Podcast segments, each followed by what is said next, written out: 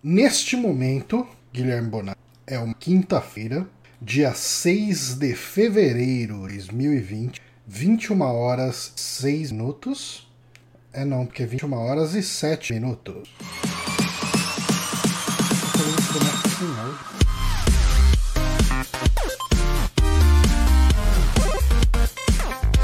Da configuração do Discord. Discord não, do. Agora vai estar com áudio. E a gente vai ficar falando em cima da musiquinha da vinheta. Mas tudo bem.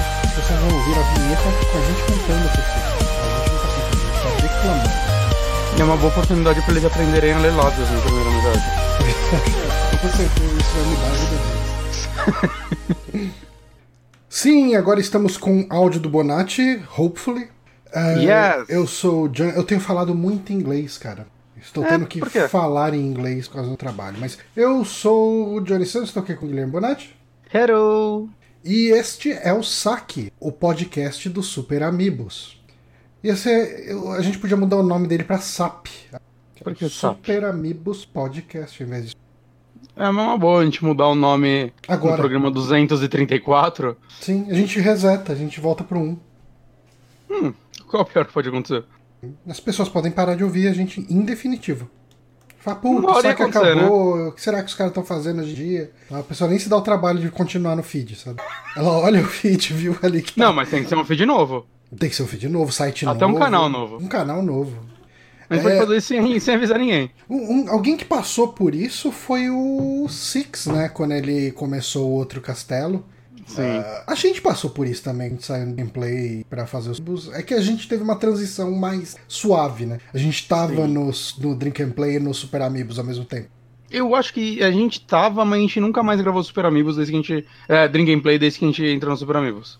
não, posso eu acho que a errado. gente. Eu, pelo menos. Não, a gente chegou a gravar alguns. Eu acho que eu gravei como convidado. Não, não. A gente chegou a, a perdurar ainda. No, Hum. Até uma hora que chegou. Ah, cara, eu tô fazendo a mesma coisa nos dois sites, nos dois pod. Vamos ficar direto em um. Até Só porque que você não tinha tem 39 potencial. pessoas. Tinha potencial pra dar certo. Lembra A quando a gente tinha A gente potencial, estragou cara? tudo. A gente- Mas eh, a gente não está aqui para lamentar a vida, a gente está para celebrar. Não, nem isso. Aham. Ahn, eu acho que a gente pode falar primeiro os recados, depois a gente fala Amigames. Aí existe uma Vai chance da Amigames gente esquecer Amigames de novo. Vamos aos recados. Sim, recados. Ahn, eu queria agradecer muito, muito, muito. Uma coisa que a gente fala muito pouco aqui, mas agradecer a galera que colabora no nosso apoia.se e no nosso patreon.com. Ainda tem gente apoiando no Patreon e como elas colaboram em dólar, aparece dinheiro lá. Sim, sim. E você sabe que todas elas só estão colaborando que elas esqueceram, né? Sim, mas se você não falar, eu também não falo. Ahn, que mais? Ah, tem também uma galera que colabora pelo PicPay. Eles Sim. mandam direto no meu PicPay. Ah, eu, eu lanço na planilha lá. O Bonatti nunca deve ter aberto planilha de contas do Amiibo, Eu confio em você. mas tá ali, tá, tá lançado e é dividido. Eu dou o dinheiro pro Bonatti também. Não que eu. Por isso que o Johnny trocou de carro eu não. Eu confio em você. Viu só? Funciona a vida. Ah, o seu volume tá meio baixo pra mim. Eu não sei se eu posso aumentar isso. Eu não sei se é o meu volume aqui. Bom, é, o meu volume tava baixo no fone. Então é possível que tenha sido. Eu aumentei aqui e daí a gente vai ver se o volume. Ninguém reclamou do seu volume, então não deve estar ruim. Era só Espero pra... que não. Agora você me Tá preocupou. ótimo. Agora que eu aumentei o meu volume, tá. Eu dei um play lá bem na hora que minha boquinha mexeu e eu achei que tá de boa, Zon. Ah, perfeito. É, outra coisa que a gente precisa falar é, é, é difícil falar que a gente está organizando alguma coisa porque a gente não organiza nada. Porém, quando eu mencionei no grupo lá dos patrões sobre a gente fazer uma festinha de comemoração 5 anos do Super Amigos, algumas pessoas falaram: porra, legal, eu, eu vou se tiver. Uhum. É, o aniversário do Super Amigos é no dia. Tá escrito na pauta e eu fechei a pauta, sou um idiota. Mas é no dia Pois é, 21 21. de fevereiro de 2020. O que, que eu tô contando como aniversário? O dia da publicação do Saque 00. Que era só eu, você, ah, Márcio e Lucas Pires falando o que, que ia ser o Super Amigos. Exato.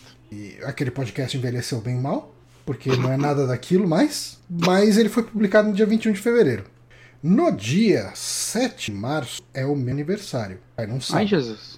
Tá bem perto aí, dá umas duas semanas de diferença. E levando em consideração que é a semana seguinte, a semana do carnaval. A semana do dia 21 é, é a semana já do carnaval, né? Eu tinha um carnaval sexta. E, só que daí, assim, no dia 21 eu vou estar tá saindo de viagem, saindo para viajar. E ah, eu só dia, né? volto no dia 25 uh, e dia 26 eu já trabalho. Um, daí, nesse final de semana, eu vou estar possivelmente destruído e não dá para organizar nada no final de semana aí do dia Ou 29. Ou seja, lá para julho. Olha, a gente tá em ano bissexto. É... Coisa incrível. Tem 29 de fevereiro aqui. Um, então, uh, eu acho que daria para juntar o aniversário dos Super Amigos com o meu próprio e a gente fazer um botequinho, procurar algum boteco que tenha comandas individuais. Comandos. E a gente vai lá, toma uma cerveja, conversa, bate o papo, come alguma. e se diverte a valer. Eu gosto de me divertir a valer. Ainda não decidimos lugar. É, eu estava pensando hum. inicialmente no, no Belo Valete, que eu tenho ido lá com o, o Rodrigo e a Bia, principalmente lá do Bonus Stage, com alguma frequência. E lá é um bar hum. que não é absurdamente caro, mas lá tem um problema que não é comando individual.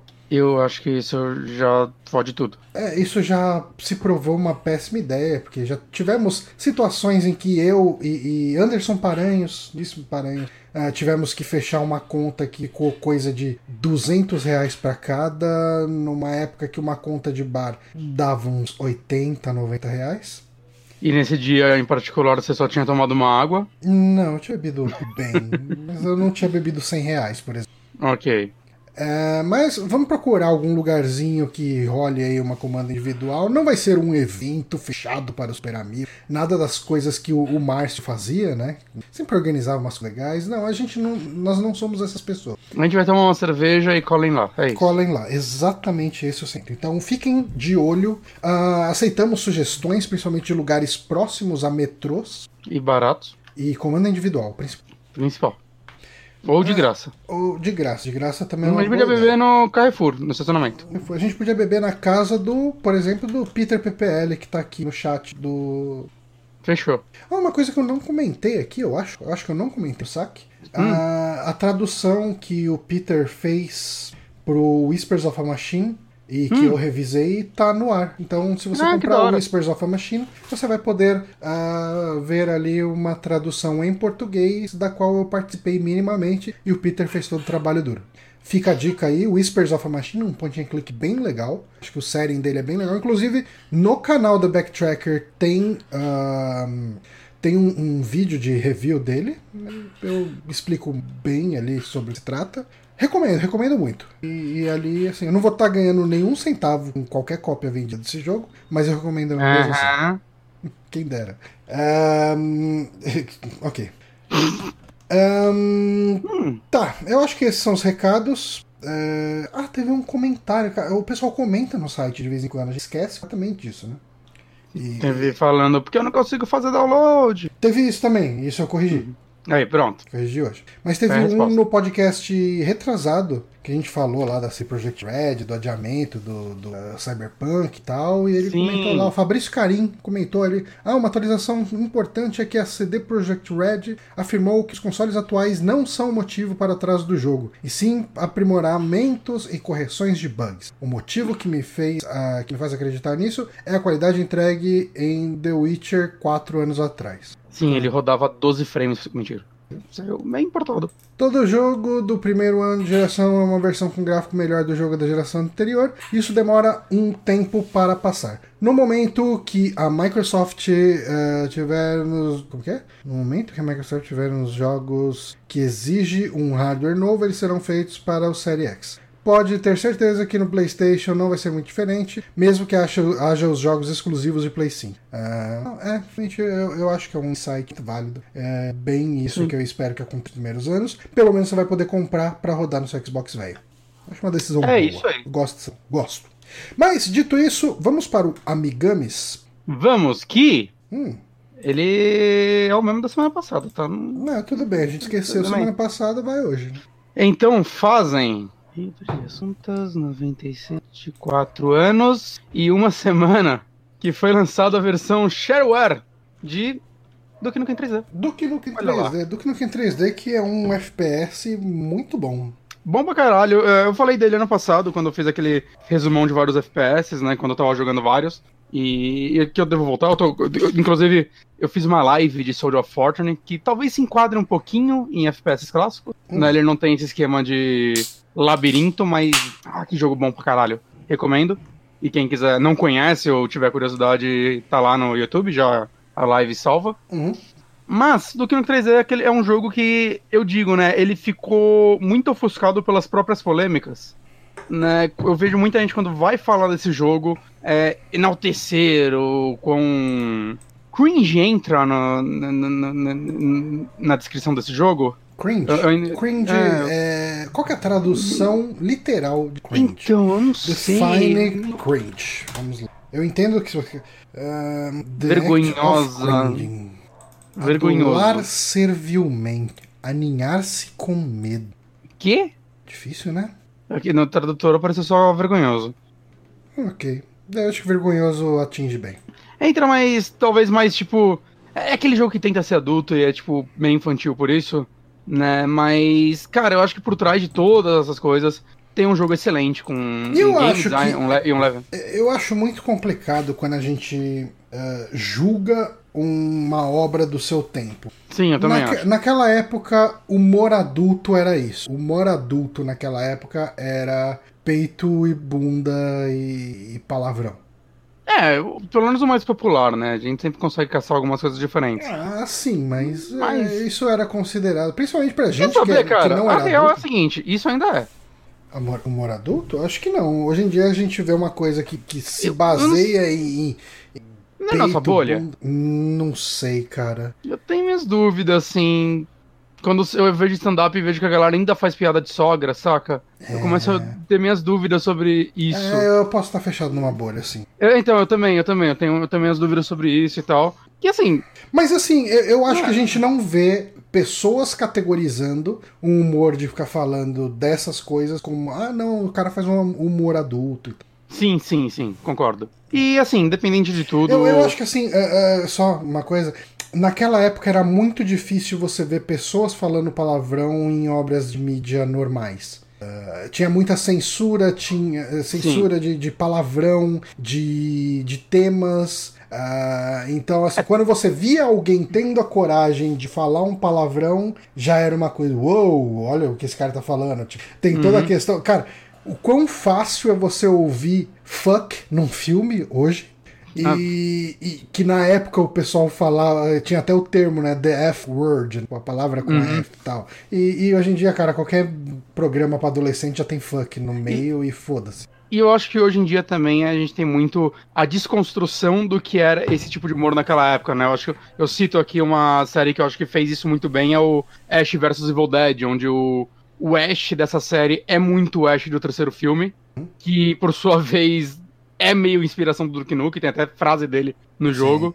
Mas nesse jogo, nesse, na série de TV, eles transformaram isso no tipo. Ah, é, tipo, enquanto no, no filme ele era legal por fazer isso, na série ele é só o idiota e, tipo, ninguém leva ele a sério. É, Saca, é e- uma coisa que de repente faltou no Duke Nukem Forever. Sim, eu acho que é a forma de. Filho da puta. É a forma de trazer o personagem de volta. Eu sempre achei isso. Sempre achei isso, não. O Márcio uma vez falou isso e eu concordei com ele. Eu vou dizer que eu tô roubando a opinião dele. Ele Mas eu concordo sentir. com isso. Ele nem vai sentir. Não. Mas enfim. Por trás de tudo isso temos um joguinho muito legal que eu gostei muito de terminar.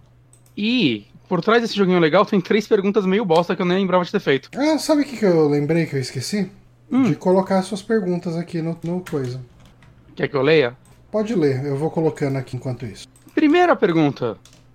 A capa do jogo é uma paródia a uma capa de filme. Qual? Simples e direto. Aqui pra ficar na tela. A capa do jogo é paródia de uma capa de filme. É, de um filme específico que eu acho que você não vai acertar. Hum? Eu acho que você não vai acertar essa. Eu chutaria Evil Dead. Você acertou essa. Aí, Eu vou dar de 3. Evil Dead 3. Evil Dead 3 eu acho que é o único que Procura- eu realmente assisti. Arm of Darkness cover aí, você vai ver. É basicamente a mesma capa. Olhada aqui. Uhum. Você só acertou porque eu falei de Voldade agora há pouco, ficou na sua cabeça. Pode falar. Eu Pode não falar. confirmo nem nego. Você não, não, não, não, não ia chutar essa. Posso Você ia falar casa. Conan. Army of Darkness. Deixa eu, bos- bo- deixa eu postar no. Ah, eu tô mostrando a pauta. aí, vocês estão vendo como que é feita a pauta aqui. Fica aí. Ainda que. ah, os dois últimos programas de notícia, eu acho que a gente deu uma caprichada na pauta, né? Pois é, E eu vou dizer que eu tô gostando de fazer isso, eu sinto que facilita gravar o programa, né? facilita um. Ler as notícias antes, que conceito diferente. Não só ler, né? Como. Deixa eu ver. Arm É, Darkness, deixa eu ver a capa do em 3D. É exatamente a mesma coisa. Uhum. Maravilha. Qual que é a próxima? Podiam processar e tirar todo o dinheiro da Trilha Helms. Podiam. Ela não merece. Mas, a Build Engine, eu falei de um jeito estranho, usada deu- nesse jogo, deu um grande salto técnico em relação à IG Tech One, que é a engine do Doom e de outros jogos. Com ela, esse foi o primeiro jogo a implementar uma coisa que até hoje muito jogo não faz. O que eu adoro minhas perguntas. Lê elas uma semana depois mostra quão idiota eu sou. Ok. O jogo, o jogo, o jogo, o jogo, o jogo. Essa é a pergunta. Deixa, eu- deixa eu exibir ela na tela, que daí fica bem evidente. A Build Engine usada nesse jogo deu um grande salto técnico em relação à EdTech 1. Com ela, esse foi o primeiro jogo a implementar uma coisa que até hoje muito jogo não faz. O que é jogo? É... Muito jogo que até hoje não faz. Eu não nasci pra ser professor nem fudendo, né? Minhas provas ia ser uma obra de arte. Caralho, o que, que esse jogo Eu vou, especi- eu vou especificar é, jogos FPS principalmente. Hum, Costumam não fazer essa coisa. Por um momento, muito jogo fez essa coisa. E agora eles não fazem. é, permitir você mijar. Também. Esse é um dos poucos jogos que tem isso. Eu adorava essa interação de objetos que esses jogos começaram a ter também nessa época. Jogar dinheiro, Half-Life também. jogar Hã? dinheiro em prostituta. Pouco jogo deixa fazer, fazer isso, né? Na verdade eram strippers, não eram prostitutas. Tem algum outro jogo que deixa você fazer isso? É, Não, com certeza tem, mas. Talvez aquele Shadow Warrior tenha do tipo. Talvez, da mesma galera, saiu dois dias depois. Esse eu ainda não Cara, joguei. ó, O que, que esse jogo tinha? Eu lembro que ele tinha negócio de jetpack. Sim. Poucos jogos de, de FPS tem. Uhum. Ele tinha o Uhum. lance dos inimigos ajoelharem na sua frente e pedir, implorar pela vida. Alguns jogos têm isso. São poucos. Sim. Ah, o Siamese Vulture mandou um olá pra, olá pra você. Olá, Léo. Tudo bom sim, com também. você. Cara, eu não sei o que, que ele tinha. Porque ele tinha. Eu comentei bastante disso no meu super review do jogo. Eu tenho falta de que você não presta atenção no que eu falo. De maneira nenhuma. Vai se render? Vou me render. Estou Vai me rendendo render? jogando a toalha. Espelhos 100% funcionais. Verdade, né, cara? Tem muito jogo por aí que o espelho é um borrão. Não, qu- quase todos, cara. Agora isso deve começar a mudar com Ray Tracing, talvez. É porque, tipo, fazer reflexo pesa. O Hitman, o, um dos lances foda do Hitman 2, é o Hitman 2 atual, temporada 2, Uhum. que é o dois anos atrás, é que, tipo, o 1 não tinha espelho também, era tudo borrado. E o lance, um dos chamariz da nossa versão da engine dele, eram os espelhos e reflexos 100% funcionais. Então, o cara tava numa janela, você passava atrás dele, passava seu reflexo, ele te percebia. Hum, O que é bem legal, Porra. né? Tipo, tipo, pra um tipo, pode parecer besteira, mas pra um jogo que quer ser de stealth, isso dava outra camada, que obviamente eles fizeram os cenários pensando nisso, né? Então era muito parede de vidro, essas coisas. E, rapaz, é, isso daí também é um negócio, tipo, jogando no PC. Ah, nossa, como está rodando liso, passei por esse lugar cheio de janelas, uau, o frame rate foi embora. que é muito pesado. Exatamente isso. Mas, legal, legal, eu queria, queria, quero ver espelho em jogo, quero me ver. Quero Mas- mais jogos com espelho. A última pergunta é a mais fácil de todas, Johnny. Sim, Acho que eu não vou nem fazer. faz aí.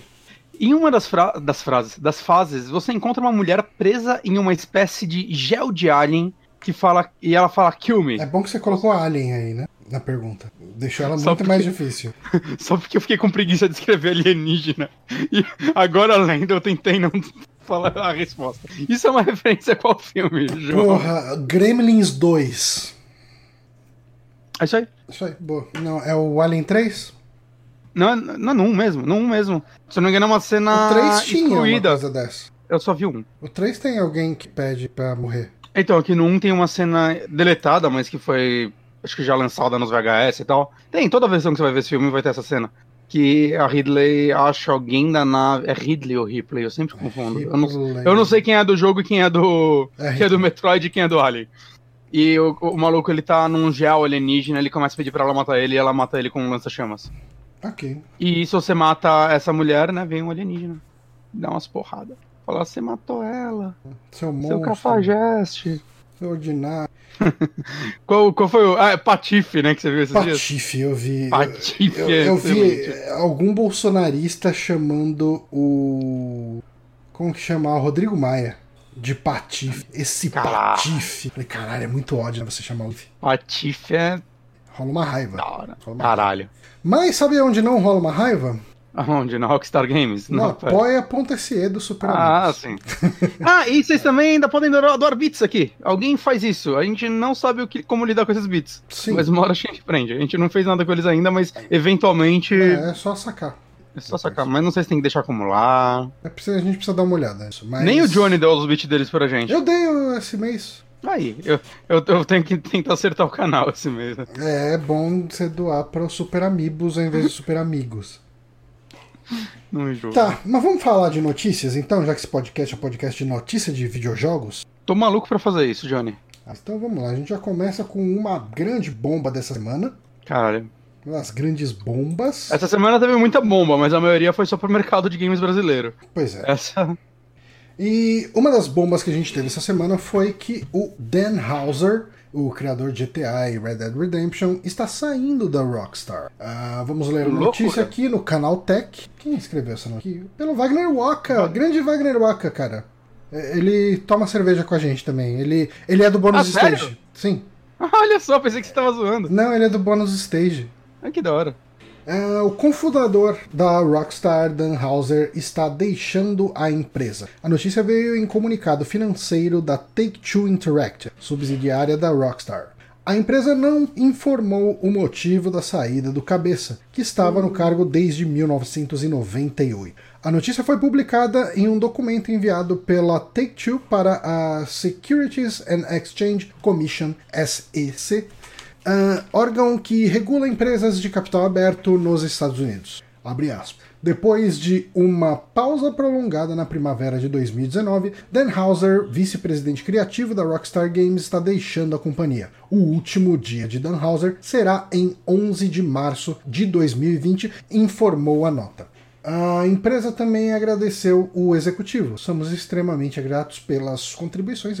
A Rockstar fez alguns dos jogos mais reconhecidos pela crítica e apaixonados, ah, e um time incrivelmente talentoso que se mantém focado nos atuais e futuros projetos. Dan fundou a empresa em 1998 com seu irmão Sam Houser, que vai se manter como presidente da companhia. Os dois foram responsáveis por criar grandes games como os da série Grand Theft Auto e Red Dead Redemption. A empresa foi alvo de críticas em 2018, quando, em uma entrevista, Dan disse que os funcionários estavam trabalhando 100 horas por semana para entregar Red Dead Redemption 2, e com isso a gente do nosso queridíssimo Waka.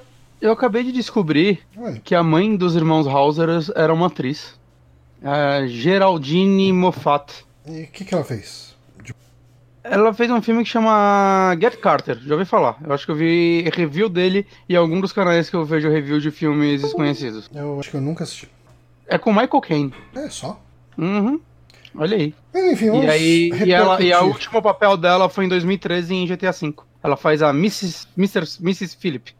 Lembra dessa personagem? Johnny? Nepotismo. Nepotismo puro. Ela fez muita série de TV. Até os anos 80. Fica aí. O negócio então é família de milionário aí já entrando e fazendo jogo. É, é, os ricos estão sempre no poder. Isso aí. Essa é uma grande verdade do cap... Uhum. Mas aí Dan Houser saindo da Rockstar.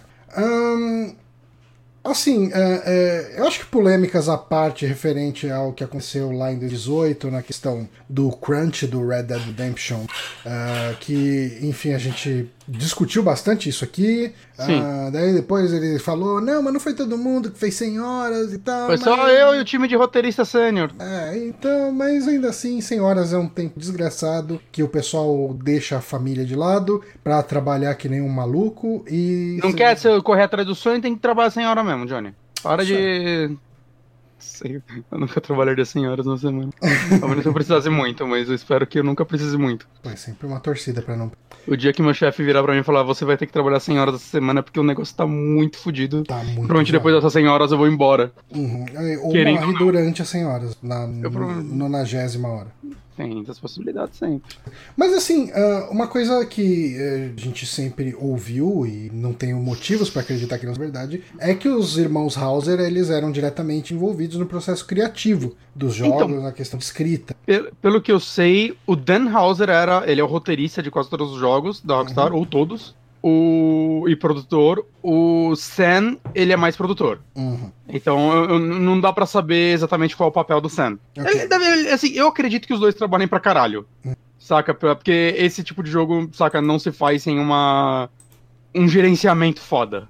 É, você não ia dar tudo errado. É fácil projetos ambiciosos darem errado. Uhum. E acho que a Rockstar é uma empresa que dá pra falar que eles não tiveram um fiasco. Não, Você não, pode não, falar que tem não. jogos dele, tipo, ah, Max Payne 3 foi esquecido e divide opiniões. Uhum. Mas eu duvido que ele seja um fiasco. Uhum. Fiasco é uma palavra forte. GTA 4 também divide opinião. Sim, fiasco de maneira nenhuma. é. De maneira alguma. Se bobear, ele deve estar numa lista de top 20 mais vendido do Steam hoje. Provável. É, mas, assim, ah, eu acho que Red Dead Redemption 2 tem excelentes momentos, eu gosto. No geral, eu acho que, tirando a questão do ritmo, que é questionável, muita gente gosta exatamente do ritmo dele. Você botou ele como seu jogo do ano, apesar de tudo, né, Johnny? Não, Não foi ele? Foi o God of War. Ele ficou em Ele segundo. tava em segundo. Então, saca, tipo, eu acho que isso já justifica bastante, tipo, você gosta do jogo. Sim, sim, eu gosto. Ah, mas, ah, ah, se eu for pensar na narrativa de GTA V, ah, ela me marca muito, muito, muito menos. E eu fico É, então- imaginando se de repente um- uma reformulação na parte escrita, no direcionamento da escrita de GTA, pode ser uma coisa boa. Então, é, tipo, diferente de você, eu gosto muito do da história do GTA V, né? Mais pelo fato de eu estar jogando ela. Obviamente, se ela fosse um filme, eu não acho que ela seria um grande filme. Mas o fato de você estar guiando aqueles acontecimentos, pra mim, torna ela muito divertida. Mas. É, assim. Eu, eu- não sei, porque ao mesmo tempo, assim, dá um ar de tipo. Esses jogos são autorais Rockstar, né? É uma das poucas empresas monstruosas, né, de tamanho, que cada jogo tem um milhão de funcionários participando, que você vê um dedo autoral de certa forma, né? Tipo, é um dedo autoral da empresa, mas ainda é tipo, esse é um jogo da Rockstar, saca? Você não confunde com nenhum outro. E eu acredito muito que isso deve às cabeças da empresa. Curioso pra ver o que vai acontecer agora, né? Porque ele era o principal roteirista de todos os jogos. Uhum. Eles tinham envolvimento, como você falou, de game design, na porra toda, né? Eles tinham todo o direcionamento do jogo, vem dos irmãos Hauser, né? Não dá pra saber qual mais do que o outro, mas vem deles. Vai afetar, saca? A certeza que a gente tem é que vai afetar. Da mesma forma, que, tipo, teve um outro cara, um terceiro cara, que eu esqueci o nome, que saiu da empresa há alguns anos. Ah, eu lembro que. que É, caralho, eu esqueci o nome dele. Que também foi bastante noticiado e tal. E, tipo, a saída dele, talvez. Dá pra saber que afetou em alguma coisa? Não sei. Ele, ele era um dos caras-chefe da ideia do GTA Online. Hum, Eu acho que o online do GTA faz mais sucesso que o Red Dead. Mas sim. GTA é um jogo maior. No final, não sei do que eu tô falando, gente. tô falando que vai afetar. Igual aquele cara que saiu e não afetou porra nenhuma. Então talvez, agora que eu falei em voz alta, não vai afetar nada. É, eu não sei, eu acho que na questão de escrita é muito mais notável quando você tem Sim. uma mudança. Sim. Ahn, eu, eu acho que ah, no GTA V, ah, todo o lance da. da como se diz? Daquele tipo de humor. ah, daquele tipo de paródia. E, e isso é uma coisa que até a, a própria Rockstar ah, admite. Ele perdeu muito do punch, porque a nossa realidade está num nível de absurdez que a absurdez deles não é mais o suficiente. É, é o que ele mesmo falou numa entrevista, né? Que ele tava Uhum. feliz em não estar trabalhando em GTA porque ele não sabia o que fazer. E é o que eu vi no, no stand-up do. Caralho, o Patrick Oswald. Oswald, Patrick, caralho. Patrick Oswald. Que ele fala, né, que, que a galera, tudo quando o Trump ganhou, ficava, nossa, mas vocês, comediantes devem estar mó felizes dele ter ganho. Porque agora vocês têm material aí a rodo, né? E ele falou, não, a gente não tá, porque você tá fazendo piada com um negócio que já aconteceu três depois e ninguém lembra mais do que você tá falando. Saca? E, e realmente a nossa realidade tá isso, cara. Imagina fazer um GTA Brasil hoje. Sim, né? Ele ia sair, velho. É, mas assim, o, o GTA, eu acho que uma coisa que GTA abandonou é a questão de retratar épocas específicas, né? Como ele fez com Vice City e com San Andreas. É, que, que eu acho que, ele, que é o caminho que eles deveriam ir hoje. Aham. Eu queria muito que eles fizessem um outro GTA. Volta do, pro 70, chega de 80 também que a 70 gente tá poderia momento- ser muito legal, né, cara? Por- Toda a tá libertação dos- sexual, ah, É. os consumos pesados de drogas, alucinógenos. Eles iam poder fazer um Woodstock deles aí no jogo. Podia fazer um- exatamente um Woodstock deles e aí faz aquela punheta toda de, de técnica. Sim. E botar 500 mil pessoas ali, e você andando no meio delas, fazer um lance meio. Como que chamava aqui? O Dead Rising. Que Você Uhum. andava no meio de uma massa de, de zumbi. Parece uma parada legal. Porque os 80 a gente também tá num momento que, tipo, ah, já cansou, né? É, tudo anos 80. Obrigado, obri- obrigado Devolver Digital. É. E, e, assim, 90, legal. Eu, eu, que 90 eu acho que ainda tá sendo menos explorado, tá começando a ser explorado agora, mas eles já fizeram, Aham. saca? E eles fizeram muito bem com os Sandras. Então, porra, um GTA anos 70. E o pessoal Porra, às vezes comenta, né? Ah, rumores de que GTA vai ser no Brasil. Eu acho que GTA.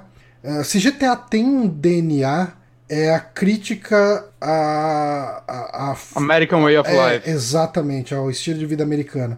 É, e eu duvido que, que eles saiam disso. Te- teve o GTA London 60 e alguma coisa. E teve aquele de, da China. Ah, não, aquilo era americano também, né? É americano, né? é. Chinatown é o bairro chinês. Lá. Mas, é, saca, tipo.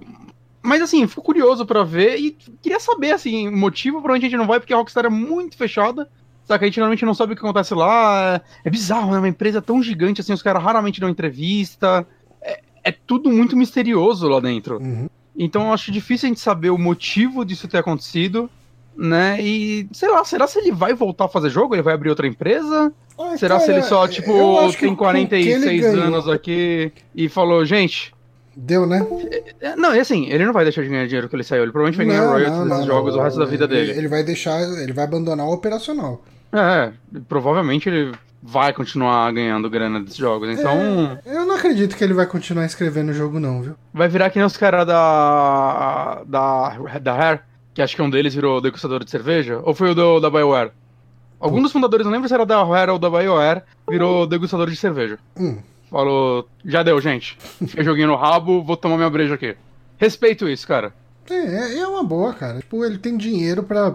Sei lá. E é novo ainda. Ele tem dinheiro pra Cara. viver umas oito vidas. hein? Ele é um milionário de 45 anos, cara. Eu me aposentava. É, Teria me aposentado 5 anos antes. eu acho que vai fazer. Vai tirar aquele famoso sabático. Ah, com certeza. Ficar um E aí- viajando pelo mundo. E aí ele vai abrir uma empresa budistas. independente. Bem por aí, viu? Vai fazer. Ele vai fazer um enfim- Kickstarter pra um, um jogo que vai ser os GTA antigos, saca? Visão superior. Ele vai fazer um Kickstarter pra lançar esse jogo. Se esse cara abrir um Kickstarter, cara, eu faço questão de não doar. Porque vai não, tomar não pode, mano. né? É sacanagem. Ia ser muito vai engraçado. O auge da cara de pausice. Já já a gente fala de Kickstarter. Tem, tem, Já, tem já. Kickstarter na pauta. Tem Kickstarter hoje. Mas vamos para a próxima notícia aqui. Boa, boa sorte aí pro Dan Hauser, que ele possa explorar outros trabalhadores.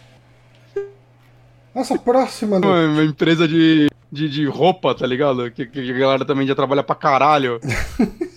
Só porque o prazer dele não é trabalhar, é fazer os outros trabalhar. Exato, ele abre aí, tipo, contrata uns, sei lá, uns haitianos lá na- nos Estados Unidos, faz lá um sweatshop e. Senhoras, galera, antes era 100, quero ver bater 110 essa semana. Rapaz, que vida triste.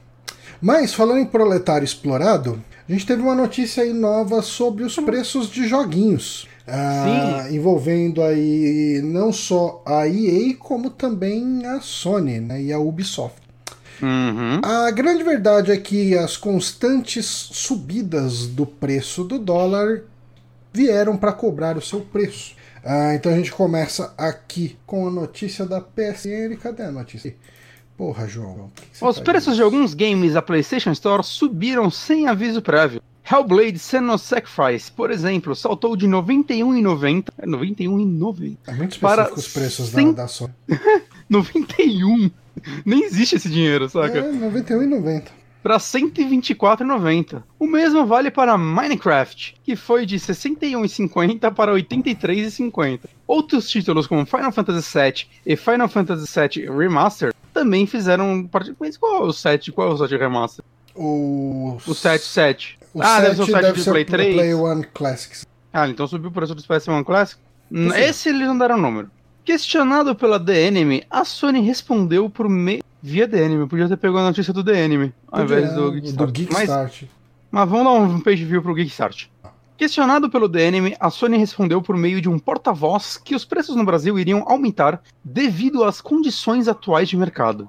A empresa ainda deixa claro que este aumento será somente em versões digitais na PlayStation Store. Ok. Vale ressaltar que essa mudança pode estar atrelada ao aumento de- do preço do dólar, que vem atingindo altas, histórica, ah, altas históricas nos últimos meses. O valor em torno de 4,20 já é quase rotineiro, o que pode ter motivado o crescimento dos preços na PS Store. É, vamos aproveitar Show. e já ler a da EA aqui, que é- a- o assunto é essencialmente o mesmo, talvez um pouco mais crítico. Nossa, daí E depois a gente. sacanagem. E depois a gente já discute tudo junto.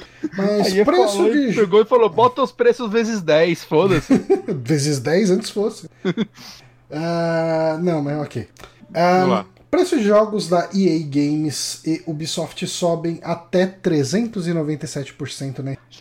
Quem estava interessado em comprar jogos da EA ou da Ubisoft na Steam pode ter tomado um susto nessa semana. De uma hora para outra, diversos títulos de ambas empresas tiveram seus preços elevados de maneira astronômica. Segundo o Steam Database, o SteamDB, certos games vendidos pelas empresas ficaram até 397% mais caros na loja da Valve. Segundo o mapeamento feito pelo site, ah, mais de 10 jogos tiveram aumento de.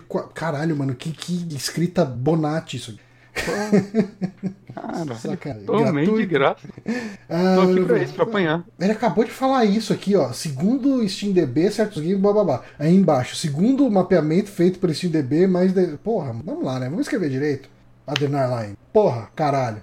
Mas vamos lá. Ah, incluindo games da franquia Need for Speed, The Sims, além de títulos como Battlefield Bad Company 2, Dead Space Mirror's Edge, Dead Space, Mirror's Edge e Sport. É um jogo novo. É, Dead Space É um Mirror's cross... Edge. What's a crossover? É o, cro- Você faz o crossover gente parkour na cabeça dos aliens, tá É ligado? isso aí, cara, é o que eu mais queria.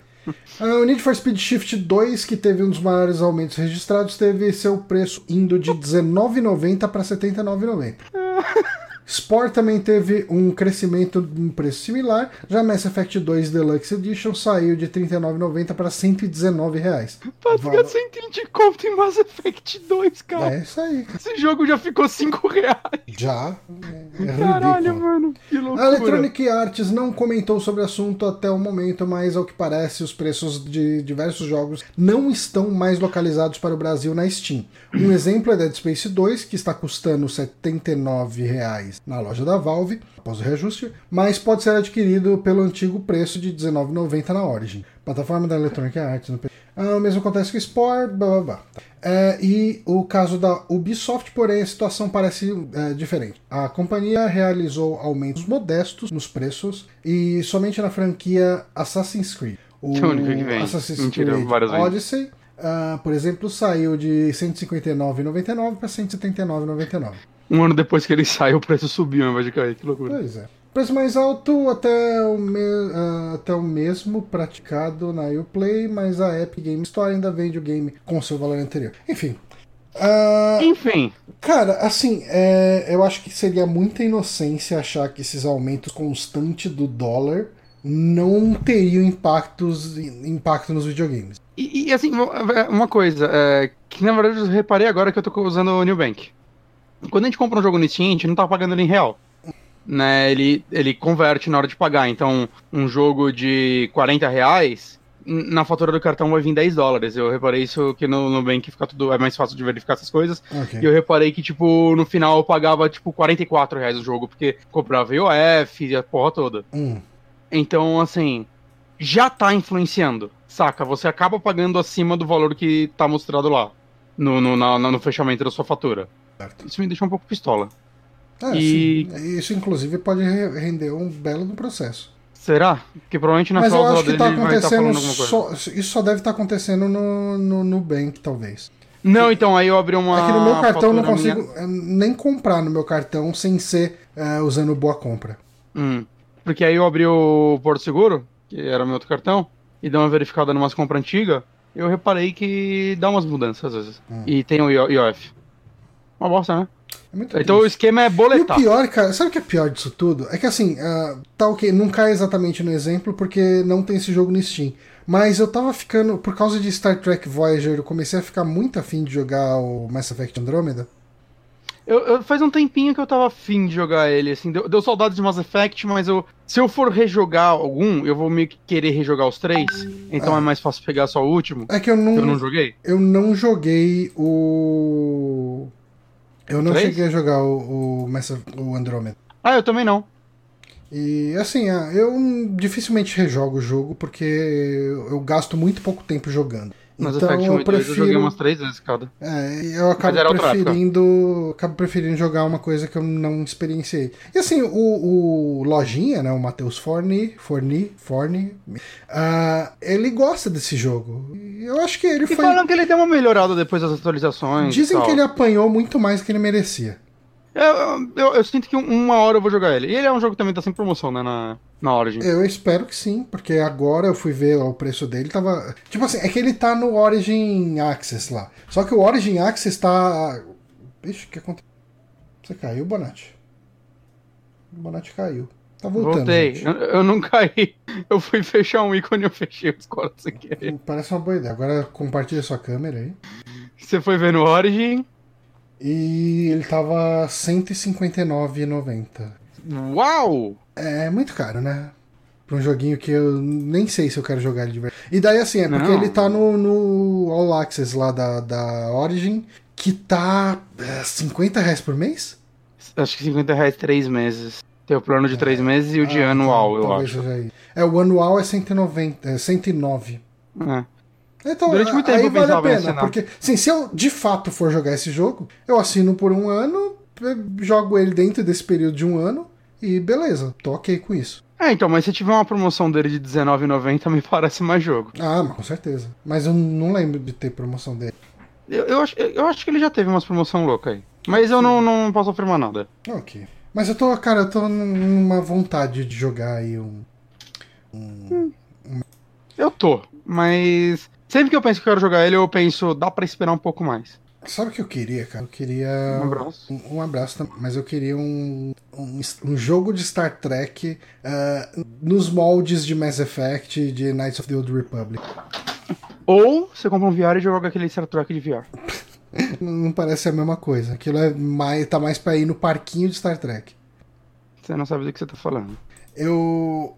O que eu ah, fiquei, cara, muito, muito, muito inclinado de jogar é o MMO de Star Trek.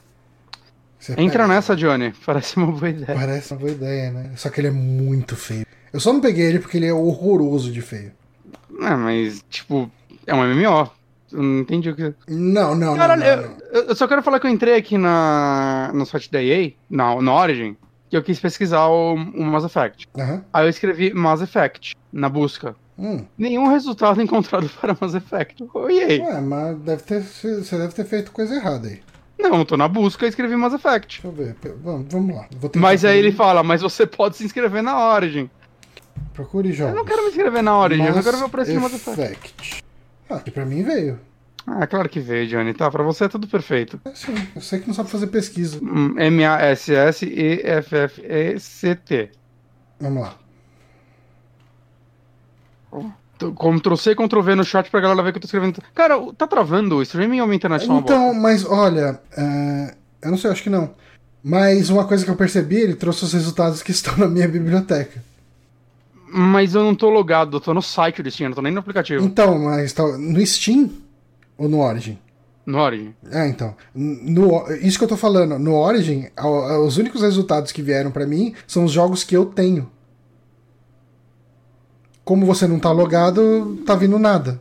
Mas eu quero comprar. Azar Oi, o seu, cara. Azar o seu. todos os jogos de PC. Uma hora vai aparecer ele aqui no Você meio. tem que eu- vir aqui ó, em loja, daí você vai explorar jogos. Aí você olha um por um. Procura ali se tem Mass Effect em algum lugar. Mas daí você fica brigando com. Caralho, nem com negócio- Ctrl F. Eu vou, eu vou rodar até aparecer todos os jogos. vai Todos os jogos. Eu ver aqui todos os jogos. Eu tô rodando pra baixo, cara. Tô no É muito 17. pra. Aí depois eles ficam se perguntando por que, que não faz sucesso essa bosta. Caralho, mano, o sistema de busca deles. Eu descobri, ó, rodando aqui eu descobri que tem DLC de vampiro. Não sabia que tinha saído DLC desse jogo. Ah, é. Você pode jogar mais. Jotun. Deixa eu ver se eu já desci bastante pra achar Mass Effect. Mass Effect Andromeda, Recruta do Super Soldado. Eu não quero a DLC! Cara, que Deixa eu abrir a DLC. isso. É triste, cara. Não é um negócio. que dá um tr- negócio. Nossa, Aqui. Tem, tem Para usar isso, é preciso ter o Mass Effect Andromeda. Abrir, Mass Effect Andromeda. Adquira o jogo. Quero ver o preço. Ô, meu caralho, eu não, quer, eu não quero a Origin. 149 reais. Ou 169 a versão Deluxe, que vem com ó, pacote recruta, adepta, Azari para multiplayer. Bom, é, a gente conseguiu confirmar que é muito ruim. Vale mais a pena você pagar mais caro no Steam, porque pelo menos você consegue comprar o jogo. Não, o Andromeda não dá na gente. Não, então, você compra os outros jogos. Foda-se Mass Effect Andromeda, não vou mais jogar essa bosta. Ó, mas eu procurei por Andrômeda, no resultado da loja veio. Ah, vai tomar no cu. Eu vou pegar emprestado com o Renan só pra não pagar. Ah, acho que é Ele uma tem no Play saída. 4. Pronto. Mas, ah, e tem isso ainda. Ó. Tipo, tem aqui, o adquira o jogo. O preço não tá em lugar nenhum da tela. Em nenhum lugar. Ah, vê não, não. Adquira o jogo. Você Cliquei em que- adquirir o jogo. Aí ele fala, ó, ah, jogue Mass Effect Andromeda edição Deluxe e mais por apenas R$ 47,90 por mês. Mass Effect. Um tá 79 reais. Rapaz, negocião, ele é um excelente jogo, um grande clássico. É. e aí eu posso comprar por R$ 149,90, cara. Aí. Gente, eu acho que vocês deveriam. Ah, entendi o que aconteceu. Eu sem querer abrir a Epic Game Store, ela tá atualizando o jogo. Por isso que tá um cu minha vida. A gente levou um, a gente levou um tempo pra achar aqui, né, o Mass Effect Andromeda e achar o preço dele. Eu vou fazer o seguinte, cara, Mass Effect Andromeda Torrent. Download mega jogos, add 100 som no jogo. Que site bom. Skid Row Porra, eu quero, eu quero achar o jogo que não dá mais pra comprar, um torrent. Alguém me ajuda? Baixar Mass Effect O jogo taiwanês, Johnny, qual o nome? Eu esqueço toda hora. no site. Detention. Então, Detention é o Tem o primeiro. link do Origin, ah, informações do Torrent. 51 GB, eu não vou jogar essa porra. É maravilha. Bom, é mais, aparentemente é mais fácil achar o torrent do que achar o, o, o- o jogo, O jogo na Origin. da- Então, Fica aí a fica, aí, fica aí a dica, fica essa elucidação pra todos. Ah, acho que quer falar mais alguma coisa sobre os jogos que ficaram mais caros? Eu quero ajuda pra piratear o jogo que não dá pra comprar. Que é o Eu tô pensando em Detention, outro jogo, o Devotion. Devotion. Eu baixei e aí mandava abrir no Steam, eu falei, vai dar ruim. E se, se achar o PayPal da galera do, jogo, eu deposito o dinheiro do, do jogo pra eles. Existe o essa? PayPal? Existe isso? Acho que não. Ok. Eu fico me perguntando, Johnny, Hum, você é mais inteligente que eu. Nenhuma loja quer publicar o jogo deles. O que impede eles de vender na própria loja? Compre nosso código de download. eu acho que o governo chinês ia dar um jeito de fuder com eles. Ah, tem um peido pra. É, eu não sei, eu acho que o governo chinês não é lá muito compreensivo. Legal. Red. Eu espero que o jogo, o filme do do Detention dê muito dinheiro pra eles, pra eles poderem continuar vivos. Embora acho que ninguém no mundo pode mais publicar eles, né? Mas falando em empresas chinesas e publicações e dar dinheiro, ah, uma notícia que a gente deixou de dar aqui, que foi uma coisa que aconteceu no começo do mês passado, já tem um mês a notícia, ah, é que a Platinum Games recebeu um grande investimento da Tencent. Tencent, Hum. que para quem não sabe, é uma empresa gigantesca, dona de muitas empresas grandes, como a Riot mais quem? Um monte, um monte de empresa aí, né? Blizzard. Blizzard, aí, os caras têm muito dinheiro. Os caras é dono de tudo. É, da Ubisoft, acho que uma parte. Eu acho que tem uma parte da Ubisoft, sim. Uhum. Mas vamos lá. A produtora de jogos da série Bayonetta, Nier Automata, Babylon's Fall, a Platinum Games, revelou nessa terça-feira, quer dizer, na, na terça-feira, dia dessa noite, 7 de janeiro, que recebeu um Não novo tem. investimento da gigante chinesa Tencent. O valor do investimento não foi divulgado. Em uma nota no site oficial da empresa, Kenichi Sato, CEO da Platinum, afirma que o investimento não terá qualquer impacto na independência da desenvolvedora e que a atual estrutura corporativa será mantida. Abre Johnny. aspas. Oi. Sabe o que é maior que a, que a Tencent? O quê? O 50 Cent. Por quê? Porque eles são só 10 centavos. Nossa. Abre aspas. Esperamos usar esse capital para fortalecer nossa fundação como negócio e expandir do desenvolvimento de jogos para explorar a autopublicação, escreveu Sato. Ainda segundo o muito CEO... orgulhoso da minha piada, desculpa. Ok. Ainda segundo o CEO, o investimento permitirá à produtora ter uma perspectiva global mais ampla no desenvolvimento de jogos de alta qualidade que permanecem fiéis ao nosso nome. Tá, a gente teve essa notícia aí, bem bacana, a, a, conseguiu aí investimento da Tencent, chegaram lá pra Tencent, ô, oh, dá uma grana pra nós aí, a Tencent deu uma grana pra eles, e agora eles vão poder se autopublicar. Aí, assim, o que é excelente. Depois dessa notícia, a gente teve lá uma divulgação de um site específico da, da Platinum, que era o Platinum 4. Aí, um teaser site misterioso. Tem uma matéria gigante aqui do Voxel, que se você ler inteiro, você vai descobrir que ela não diz absolutamente nada, tirando o fato de que esse site existe. Ué, é então, eu, não vou me dar o trabalho de ler, eu vou simplesmente mostrar aqui o site, que é um site muito bonito, muito cinza, que tem ali o 4, o número 4, e os símbolozinhos do, do Platinum, né? E eu acho que hoje dá pra gente falar que a gente deve ter mais informação do que a notícia, né? Porque Sim, sim. a próxima notícia tá aí e agora dá, dá ideia pra, dá pra entender por que o número 4 e o que pode vir depois. Pois é, e assim, justamente nesse ponto que eu queria chegar. ah, originalmente o site tinha esse 4, aí ele tinha um 1, 2, 3, 4, eh, e cada um dos números tinha um coming soon. Passando passado uma coisa, algum... notícia gigante da Voxel são cinco parágrafos, Johnny. Eu acho que pra uma notícia que não diz absolutamente nada, cinco parágrafos é coisa pra caralho. Hum, gigante. É gigante pra mim. Tá. Você escrever cinco parágrafos falando nada é um Eu feito. consigo. Eu sou um... Eu duvido. Já viu meus reviews? Você fala bastante coisa ali. É. Vamos lá. Tá, e daí você tinha lá os números e cada número tinha lá um coming soon, né? Em breve. E passado, sei lá, uns dois, três dias, eu não lembro direito qual foi, qual foi a diferença né, entre o lançamento do site e a primeira revelação, a gente teve aí que com todo esse investimento que ela recebeu da Tencent, agora ela pode fazer um Kickstarter para o Wonderful 101. Mas, assim, você viu qual a data de lançamento desse remaster? Vamos lá, ela fez um Kickstarter para a versão remaster de Wonderful 101. Ok, não vi. Abriu.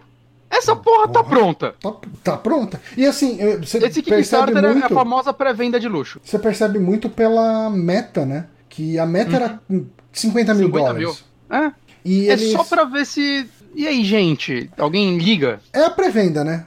É, e a gente descobriu que muita gente liga. E eu vou dizer que eu que não gostei de Wonderful 101 tô quase financiando o Kickstarter. Ah, não, financiar eu não vou não. Eu vou Eu- esperar, então, eu, eu- compro isso aí em promoção e tá de boa.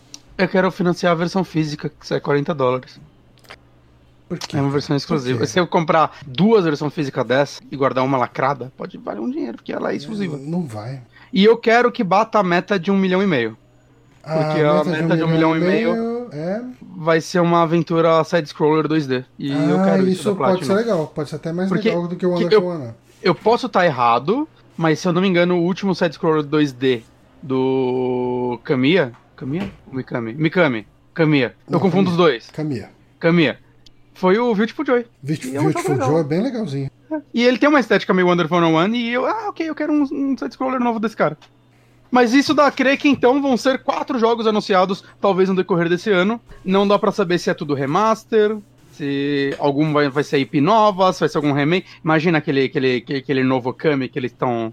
Que eles eram aquela zoadinha no Twitter que me É. deixou todo atiçado. Se eu, Eu gostaria que um Se eu tivesse ele. que chutar aí o que, que vai vir aí de pla- eu, ah, eu chutaria um. Eu, eu acho que um. rem- O, o coisa lá, o Vanquish, ele teve remaster? Ou teve só Ele port? teve, ele teve um relançamento pra PC e agora ele vai ter um remaster pra console. Acho que já tá. Já tá eu acho que anunciado. como. É, Vanquish PS4. Ele vai sair, eu já. O que eu já saiu. chutaria seria um, uma sequência pra Vanquish. Eu. Vixe, aí, aí o negócio fica feliz. É, o que foi anunciado foi uma versão de aniversário, um bundle de Vanquish e Bayonetta 1 para PlayStation 4 e Xbox One. É, se não tivesse saído esse, essa versão que falou aí, Uhum. eu chutaria um soft reboot dele. Pode ser também. Mas o eu- Vanquish eu não precisa ter uma que- continuação, não é que um, como se alguém tivesse jogado pela história. É, o- eu acho que o mais provável é uma continuação com levels novos, Se, enfim. se eles forem mostrar alguma coisa de Bayonetta 3 esse ano, que já tá anunciado há um tempo, você acha que ele entra nesse Big Four ou por ele já ter sido anunciado não? Ah, cara, se anunciarem ne- nessas quatro, nesses quatro anúncios, eu acho que vai ser meio broxante. Então, por mais que tá que a todo tem mundo é empolgado. né? É, por mais que esteja todo mundo empolgado, mas é uma coisa que todo mundo sabe. O, o- o remaster, enfim, remake. É. é, remaster, né, do Wonderful 101 é uma novidade. É. Por mais Senão que eles poderiam sempre... colocar Babylon's Fall, é, é, Babylon Fall, né? Aquele outro jogo deles. Aí contar, né? Ah, não, Eu vai ter quatro jogos. Eles vão fazer uma sequência daquele jogo da Tartaruga Ninja. Que eles... Aí. Tartaruga Ninja o do- versus Transformer. Que faz o do todo Transformer sentido. É legalzinho, eu joguei quando veio na Plus. É, eu também Ninja. joguei. É, Não é incrível, Eu é acho que legalzinho. legalzinho é, é tudo que dá pra falar dele. Ah, não, não. é, foi, foi uma boa tarde que eu terminei ele no Easy. Ok. Só pra me divertir enquanto eu botava uns podcasts em dia. Valeu a pena, eu não sinto que eu desperdicei meu dia, não lembro de nada. Hum. Mas me diverti. Tá, mas o que mais? Que mais, cara? Então, é que assim, pelo fato do primeiro ser um remaster bem inesperado até, né? Eu acho que todo mundo esperava que se esse remaster fosse sair, fosse ter alguma ligação com a Nintendo. É, Eu não sei também o quanto a Nintendo tem desse jogo, né? Se.